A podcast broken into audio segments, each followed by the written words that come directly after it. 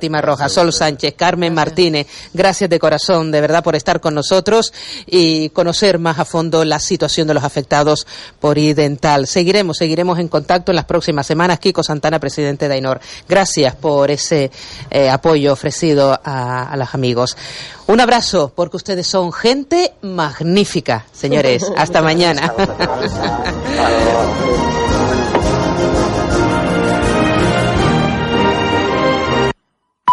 Una y media.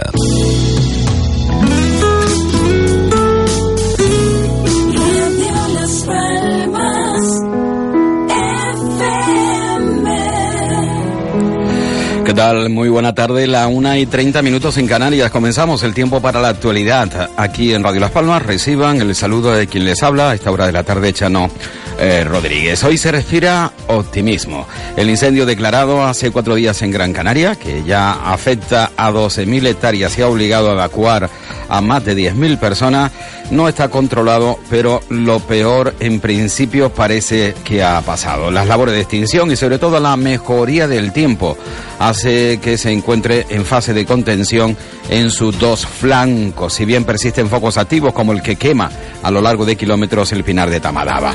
El presidente del Gobierno de Canarias, Ángel Víctor Torres, ha ofrecido rueda de prensa a las once y media de la mañana en la que ha informado mmm, de que el comportamiento del viento durante la noche ha hecho que el fuego, cuyo perímetro ya alcanza los 80 kilómetros, no entrara en la Reserva Natural de Inagua, que era uno de los mayores riesgos que presentaba este fuego en las últimas horas, tal y como informábamos. Ha adelantado el presidente que a partir del mediodía, eh, a partir de mmm, unos minutos, eh, quizás una hora, y en función de la evolución del incendio se va a permitir regresar a sus viviendas, aparte de las 706 personas que permanecen en albergues tras haber sido evacuadas, especialmente de barrios y caseríos de municipios como Valleseco o del sur de la isla. Torre ha destacado que hasta el momento han sido 10 los municipios gran canarios que se han visto afectados por las evacuaciones, casi la mitad de los 21 que tiene la isla, y aunque no ha podido precisar el número, porque aún está pendiente de valoración, se ha reconocido que hay viviendas afectadas. El presidente, que ha comparecido junto al jefe de Servicio Técnico de Medio Ambiente del Cabildo de Gran Canaria, ha manifestado que aunque hoy las noticias son muy favorables, el incendio aún no está extinguido, por lo que el riesgo persiste. Eh, podemos decir en estos momentos que las hectáreas se confirman, son unas 12.000 hectáreas las que han quedado afectadas. El perímetro, por tanto, del incendio es de unos 78,8 kilómetros, poco más del que teníamos ayer, y eh, que tiene dos flancos este, este incendio que han tenido una evolución que es la siguiente. El flanco, el flanco norte, que va desde el parador de Tejeda hasta Lanzarote, ese flanco norte está el fuego contenido, está sin humo y por supuesto sin, sin puntos activos. El segundo flanco dentro de, este, de esta parte norte, la segunda unidad que va de Valsendero hasta Sao en Agaete, que pasa lógicamente por Fontanales, por Caideros, este, esta unidad de este flanco norte está contenido, pero tiene puntos activos en los que se está trabajando con eh, los medios terrestres y aéreos. Y lo mismo desde Guayedra, la zona tercera, hasta eh, todo lo que viene del Pinar de Tamadaba, que eh, va caminando hacia zona quemada, puntos activos y también con operativa aérea en el lugar. Con respecto al flanco sur, que era el que más preocupaba en la noche de ayer, porque la presencia de viento que empujaba desde norte hacia sur eh, hacía prever la posibilidad de entrar eh, ese fuego en Inagua y poder retornar hacia la cumbre o dirigirse hacia Mogán y San Bartolomé. La buena noticia es que el viento anoche se paralizó en el entorno, eh, se hizo una inspección de todos los puntos de este flanco sur. Como habíamos dicho, el combustible era pasto, esto significaba que el incendio podría, de haber entrado, ir mucho más rápido, pero con menos fuerza si no tiene viento, y eso ha sido la suerte, que al no haber viento ha ido mucho más despacio y está contenido en zonas como La Solana y Carrizal.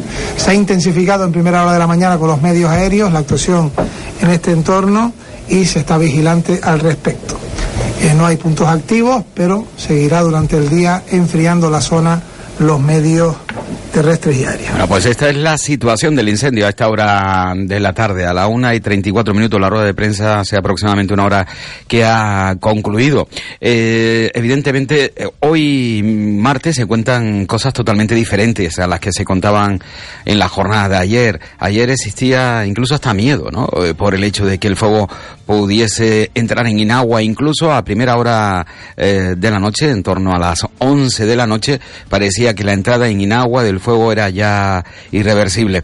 Eh, sin embargo, no fue así. El, viento eh, cesó, el fuego se quedó a las puertas de Inagua y eso indudablemente se ha valorado de manera muy, pero que muy favorable. Era la principal cuestión que se trataba de evitar durante la jornada de la noche de ayer. Y se ha conseguido. El presidente del gobierno de Canarias, Ángel Víctor Torres, incidió precisamente en, ese punto, la meteorología, al cambio del viento, también el trabajo efectuado desde tierra, para que hoy en la mañana eh, tengamos una visión muy diferente del incendio del pasado sábado. Eh, en Tamaraba ha entrado, que va hacia el mar, que es eh, un foco que no va con excesiva intensidad, pero se ha producido un daño podía haber sido peor. Vamos a esperar a que podamos también entrar bien en Tamadaba para calibrar lo que ha ocurrido. Ayer eh, el alma en un puño porque podía entrar en Inagua con todo lo que suponía en el daño a esa magnífica reserva única en el mundo y la suerte fue que no entró en Inagua cuando todo hacía prever que podía ocurrir con la evolución de los vientos. A veces, como anoche, la providencia nos da eh, la cara y nos da suerte. En ocasiones es justo al revés. Y la prueba es en el día de ayer, lunes, cuando veníamos por la mañana, habíamos tenido una noche muy complicada en el norte que se pudo controlar. Y éramos optimistas. A las 4 de la tarde, cuando llegaba el incendio hacia el sur, éramos absolutamente pesimistas por cómo bueno, Pues ya saben ustedes que el fuego, el incendio depende mucho de la meteorología y sobre todo del viento y de factores que tienen que ser eh, favorables para contenerlo cuanto antes. Por ejemplo, en la jornada de ayer, tal y como indicaba el presidente del gobierno de Canarias, apenas eh, existía eh, humedad, eh, una humedad muy baja, algo raro en esta tierra. Claro, el tiempo era del sur, no del norte. No eh, mandaban los alisios como en la jornada de hoy. Por otro lado, las altísimas temperaturas y el fuerte viento hacía imposible, ¿eh? imposible eh, poder acercarse, poder incluso, bueno, tratar de encauzarlo. Sin embargo, en la jornada de hoy, cuando la previsión en la noche de ayer era complicada, pues el viento estuvo, o la providencia, como dice el presidente del gobierno de Canarias, estuvo de nuestro lado y la suerte que nos trajo la providencia ha hecho que efectivamente el agua, eh, perdón, el fuego no se adentrase en la zona forestal de Inagua y eso evidentemente hace que en estos momentos se sean mm, mucho más optimistas en cuanto a la evolución y en cuanto a la contención del incendio. el que esté Tamalaba eh, se va a morir eh, por sí solo, aunque se actúa, tiene el fuego después del precipicio, eh, ya saben ustedes, después de los grandes acantilados llega el mar y bueno, al parecer el fuego tampoco es demasiado intenso ya a esta hora eh, de la tarde, aunque el fuego no está eh, controlado. Y ya saben ustedes que aunque se actúa en los flancos, tanto en el derecho como en el izquierdo, en estos momentos hay que estar muy atentos porque el perímetro es amplísimo. Hemos escuchado cerca de 80 kilómetros y evidentemente hay que actuar en 80, en 80 kilómetros. Bueno, eh, Ojalá, ojalá que estas noticias que nosotros ofrecemos a esta hora de la tarde, que indican y que señala que se va en el camino de ir controlando el fuego, eh, se está en el camino, no es que se haya controlado, se está en el camino. En este momento todas las manifestaciones son bastante optimistas en cuanto a ello, eh, pues se puede hablar de otras cuestiones. Por ejemplo, eh, el tercer incendio que se produce o que se produjo en Gran Canaria en tan solo una semana. Se le requirió al presidente del gobierno de Canarias esta mañana en rueda de prensa con conocer su opinión al respecto. Los tres incendios, los tres incendios son distintos y no se originan provocados por el anterior. El primer incendio eh, se provoca en un punto determinado que, que es una imprudencia y una temeridad y ya lo conocen todos ustedes. El segundo se produce en un punto absolutamente distinto, no afectado por el primero, eh, según parece provocado en horas de noche activó los eh, medios cuando estaba un cansancio acumulado de los días anteriores Y este tercero se produce en un punto también distinto, no tiene nada que ver con los dos anteriores, y está la Guardia Civil investigando. Los incendios normalmente tienen una causa fundamental, y es que la provoca el ser humano, por dos razones. O por una imprudencia, por hacer aquello que no se debe cuando se le especifica que no se debe, o B, porque hay desalmados o desalmadas que entienden que dañar el patrimonio y la sociedad es algo que se puede realizar. Y por supuesto esto tenemos que eh, enfrentarnos a esa realidad y ojalá si son provocados las personas puedan ser de Bueno, a pesar de que el incendio está en camino de ir eh, al menos manteniéndolo acorde a las circunstancias, no se puede hablar evidentemente eh, de que esté extinguido, muchísimo menos controlado este incendio. Eh, bueno, mm, muchísimo menos extinguido, no está controlado tampoco. hay que decir que se sigue trabajando con 16 medios aéreos y que se van a incorporar incluso dos más, dos naves más, aeronaves más para seguir trabajando en controlar el fuego aquí en la isla de Gran Canaria. Esta mañana más de 700 efectivos eh, comenzaron en la lucha contra el incendio. La mitad de ellos trabajan directamente ¿no? en la labor de extinción. Hay que decir que permanecen cerradas, cortadas 21 carreteras que previsiblemente volverán a estar operativas a partir de esta jornada si todo sigue evolucionando tal y como eh, se espera y que la ministra de Defensa, Margarita Robles, eh, va a visitar este martes el puesto de mando avanzado, es decir, se encuentra también en la isla de Gran Canaria. Por, eh, hay que decir que también el Partido Popular eh, ha anunciado la visita de Pablo Casado en la, isla, en la isla de Gran Canaria para estar cerca, dicen, de los afectados por este incendio. En definitiva, que también la política eh, se acerca para estar con los ciudadanos. Eh, 13 y 41 minutos de la tarde. Hemos escuchado la visión, la posición política. Vamos ahora con el técnico Luis Fernando Arencibia, técnico de emergencias, que acudió a sala de prensa con el presidente del gobierno de Canarias, Ángel Víctor Torres. Todo un poco la evolución del incendio, un poco la evolución del incendio, pero voy a dar la palabra a Luis Fernando Arencibia para que también desde el punto de vista técnico vaya completando la información. Bueno, pues Luis Arencibia, obviamente, casi todo lo había contado el presidente. Es importante saber y tener conocimiento de que aún sigue algún flanco activo en la zona del, Pinar de Tamadaba, pero está trabajando, eh, caminando con comportamiento de, flanco con viento en contra, con baja intensidad y en una zona inaccesible. Entonces, como hemos dado prioridad, digamos, al, acabar primero con los, con los sectores tanto del norte como del sur, hemos derivado inicialmente los medios a, cerrar todos estos puntos. Bueno, pues evidentemente se sigue trabajando, eh, no van a cejar, a cesar evidentemente eh, el trabajo hasta que esté eh, controlado y posteriormente extinguido. Bueno, seguimos con la actualidad aquí en Radio Las Palmas. Ayer una carta de Santiago Gil en el periódico digital, en un periódico digital, Tel de Noticias, que me pareció muy interesante interesante que considero que se debe tener muy, muy en cuenta. El título de este artículo de Santiago Gil, el escritor, periodista, eh, dice así, una isla a la que todos cantan y nadie protege. Una isla a la que todos cantan y nadie protege. Eh, este artículo, mm, no voy a leerlo eh, al completo, eh, señala que estamos a merced del azar y del trabajo denudado de, de, quienes están arriesgando su vida en estos momentos para tratar de defender esta catástrofe natural. Señala que este incendio es un aviso, un terrible aviso, que se haya llevado por delante miles de árboles y de pájaros, conejos, cabras, gatos o perros, que han sufrido las consecuencias de nuestras negligencias o reaccionamos como sociedad o dejamos de mirar para otro lado o llegará un día en que no podremos seguir viviendo en esa Gran Canaria que muchos cantan y que tan pocos cuidan y defienden más allá de las palabras. Eh, tenemos que tener muy en cuenta y aprender de los errores, eh, mirar al, al, futuro aprendiendo de lo que ha sucedido y debemos de pensar eh, sea, en qué se ha fallado, en prevención, en actuación. En definitiva, creo que hay que estudiar a fondo esta situación, aunque todo se haya hecho, se haya hecho tal y como exige el protocolo.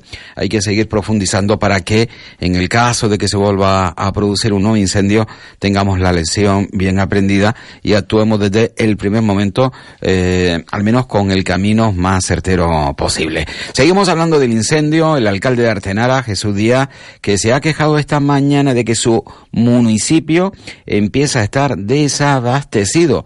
Ellos dicen, o el alcalde comenta, que debido al confinamiento en el que están 85 personas tras cortarse las carreteras eh, por el incendio, eh, ahora mismo hay desabastecimiento en Artenara y pide que se relajen los protocolos eh, de seguridad. Escuchamos al alcalde Jesús Díaz. Me ha llamado mucha gente, pero aquí al final se quedaron 85 personas en el municipio, que son se confinaron el, en la noche de antes de ayer, y ellos están aquí, y que se evacuó aldea y después de ahí se desplazaron hacia Las Palmas, el que tiene casa o tiene algún vecino, por ejemplo, panaderos, por ejemplo, el señor de la gasolinera, por ejemplo, el de los bares, o sea, ahora mismo el pueblo está todo, todo cerrado, no tenemos ningún comercio, ningún nadie que nos dé un servicio, y yo lo que he estado pidiendo es que se abra por lo menos un acceso, un acceso porque nosotros podemos entrar tanto por las presas como por la, por la carretera de Galdar, por las presas también hacia Arteara o por Tejeda o por Baiseco.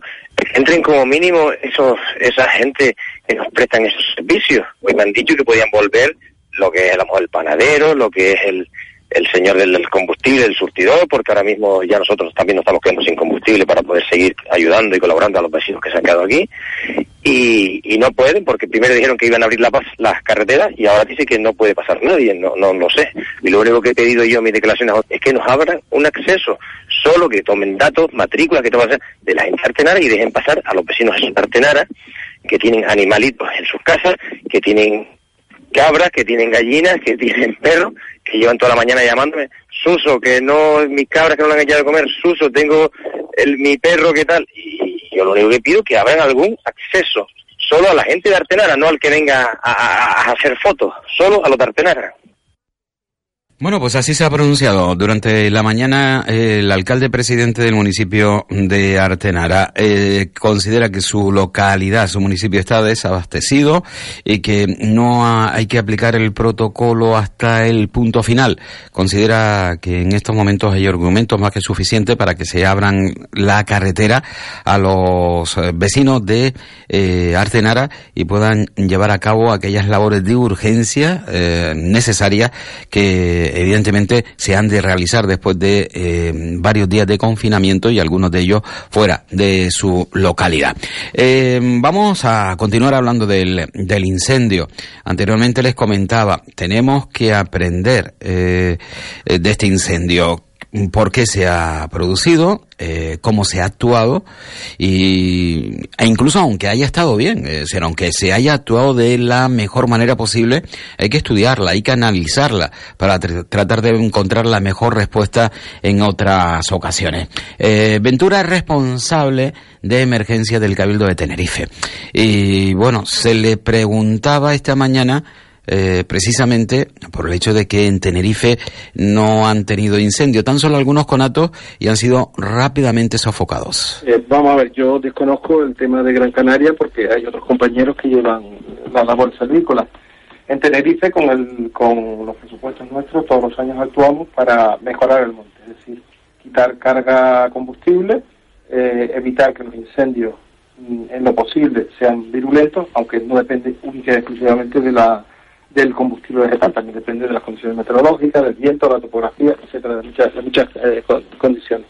Pero en la medida que podemos, hacemos esos trabajos, intentamos que el monte esté eh, limpio, entre comillas. Es decir, tampoco se puede limpiar completamente porque no había ni presupuesto ni posibilidades, eh, pero sí tratamos de disminuir lo que es la continuidad del combustible, es decir, que un fuego que empiece por el suelo no se pase a, copas y que de ahí empiece a arder. Eh, y claro, los presupuestos son limitados, pero eh, todos los años hay una labor continua. Y de hecho el monte, bueno, aquí en Tenerife va mejorando lentamente, eh, se van mejorando también las especies que son arden menos en aquellos sitios donde lógicamente se pueden plantar.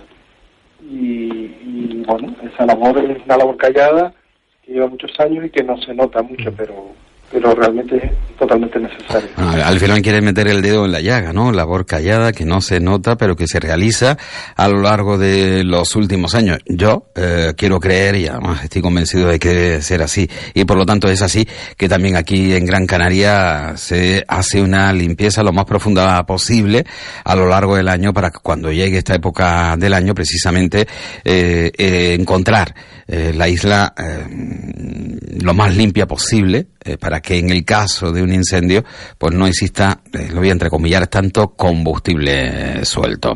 Estamos en la una y 49 minutos de la tarde en Canarias, estamos con la actualidad. Eh, la seguridad social que ha ganado en Canarias, ya cambiamos de asunto, 1.261 afiliados extranjeros en el pasado mes de julio supone un incremento del 1,23% con respecto al mes anterior. Se sitúa el número de inmigrantes en 100.468 inmigrantes ocupados con trabajo aquí en la comunidad autónoma de Canarias. 100.468 y 1.261 afiliados extranjeros en julio. Eh, obviamente me imagino que será por, el verano, por los servicios. Eh, y bueno, eh, me gustaría saber, conocer cuántos canarios han encontrado trabajo o cuántos se han afiliado a la seguridad social en el pasado mes de julio, si tantos como, como extranjeros. puestos de trabajo para canarios, puestos de trabajo para aquellos que vienen del exterior. Eh, bueno, mejor pasar de tema, hablamos de otro asunto. Eh, hoy, 20 eh, de agosto, se cumplen 11 años del accidente de Spanair el 20 de agosto del 2008. El vuelo JK 5022 de Spanair, que cubría la ruta Madrid-Gran Canaria, que se estrelló poco después de despegar en el aeropuerto de Baraja, protagonizando una de las tragedias aéreas más graves de España, en la que fallecieron 154 personas y otras 18 resultaron heridas. El de Spanair, precisamente este, es uno de los accidentes aéreos más graves ocurridos en España.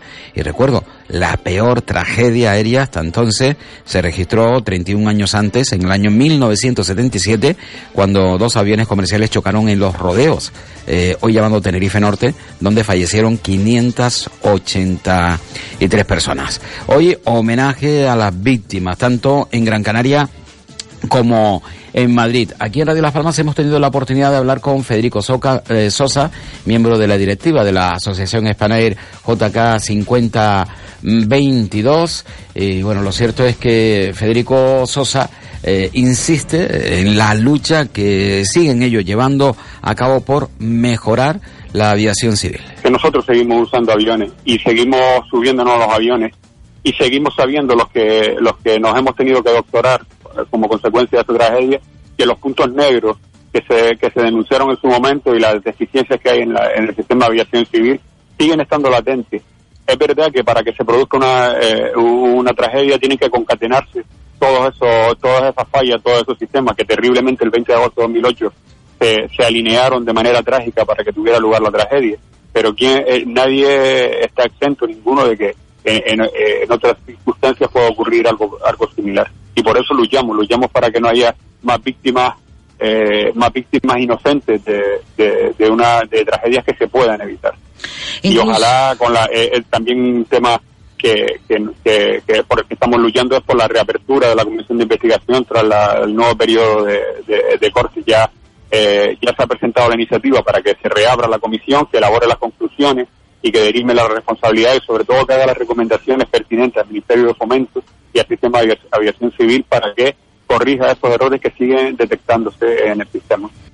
Bueno, pues ya saben ustedes que a pesar de que la Comisión de Investigación trató, eh, bueno, de avanzar, eh, dentro de la asociación no, están muy convencidos, ¿no? De que puedan arrojar responsabilidades y sobre todo luz a este accidente o a las circunstancias que estuvieron en torno a este accidente. Dos lamentables noticias eh, ocurridas en Canarias. Un windsurfista que falleció ayer lunes en la zona de Granadilla, en Tenerife. El accidente se produjo sobre la una y cuarto eh, de la tarde en la zona de la playa del Médano. lo cierto es que el 112, los socorristas de la playa, habían rescatado del mar a un windsurfista que se encontraba en parada cardiorrespiratoria.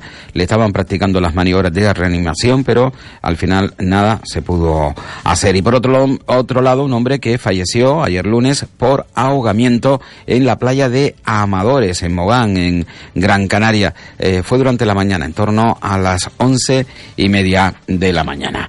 Estamos en Radio Las Palmas, vamos a hablar de educación, porque la consejera, nueva consejera de Educación del Gobierno de Canarias, María José Guerra, eh, bueno, a, la hora de recibir a nuevos cargos directivos de educación, eh, permitió que se le realizasen varias preguntas en torno al próximo curso escolar. bueno, lo cierto es que comentaba la consejera de Educación que en los próximos años hay que renovar plantilla y hacer más garantista las propias oposiciones. Estamos revisando eh, la experiencia de los dos últimos años. Hay que poner de manifiesto que la crisis tuvo grandes repercusiones en eh, la tasa de reposición, es decir, han salido durante bastantes años muy pocas plazas, ha habido años incluso donde se suspendieron las convocatorias. Esto genera un gran problema de justicia intergeneracional y a la vez tenemos la presión de que en los próximos años hay que renovar las plantillas. Mm, un gran eh, porcentaje de profesorado, tanto en las universidades como en, el sistema no universitario, se jubilan. Bueno, parece un grave problema incluso eh, intergeneracional, y es cierto, porque los profesores de, de 40 años, 45 años, pues se han visto que durante los últimos años no han tenido convocatoria, exceptuando estas últimas que, que bueno, que ya tienen incluso eh, sus nuevas localizaciones, aquellos que han aprobado y que han conseguido plaza. Cierto, en cuanto a la educación infantil, educación para niños de 2 y 3 años también, a ello se refirió María José Guerra. Sí, vamos a empezar por eh, eh, de 2 a 3 años. Eh, tenemos previsto reunirnos con los ayuntamientos, con la FECAN y será un trabajo de coordinación de las administraciones locales, de las administraciones insulares, que son los cabildos, y de la consejería. Ese va a ser el planteamiento de colaboración que vamos a hacer para en tres fases, en principio, eh, lograr una mayor implantación de la que tenemos eh, hasta el momento en educación infantil en Canarias. Bueno, pues ya saben, de dos a tres años se va a ir implantando la educación infantil eh, con esas edades en principio aquí en la Comunidad Autónoma de Canarias. Bueno, nos llegan datos en cuanto a la previsión meteorológica, temperaturas en descenso en la Comunidad Autónoma de Canarias, aunque para mañana miércoles las temperaturas aquí en Gran Canaria, aunque van a descender, se esperan estén incluso por encima de los 30 grados en algunas localizaciones eh, de la isla. En el norte, por debajo de los 700-800 metros, estará el cielo nuboso, disminuyendo a intervalos nubosos. Sin embargo, en la zona del interior sur de Gran Canaria, las temperaturas pueden alcanzar 30 grados, sobre todo en la zona de las medianías orientadas al sur. En principio, la ciudad de Las Palmas de Gran Canaria que va a estar entre los 21 y 25 grados. Por cierto, eh, Recuerden que estábamos en aviso amarillo, sobre todo en las islas occidentales y Gran Canaria. El aviso amarillo se pierde en las islas occidentales, pero se mantiene,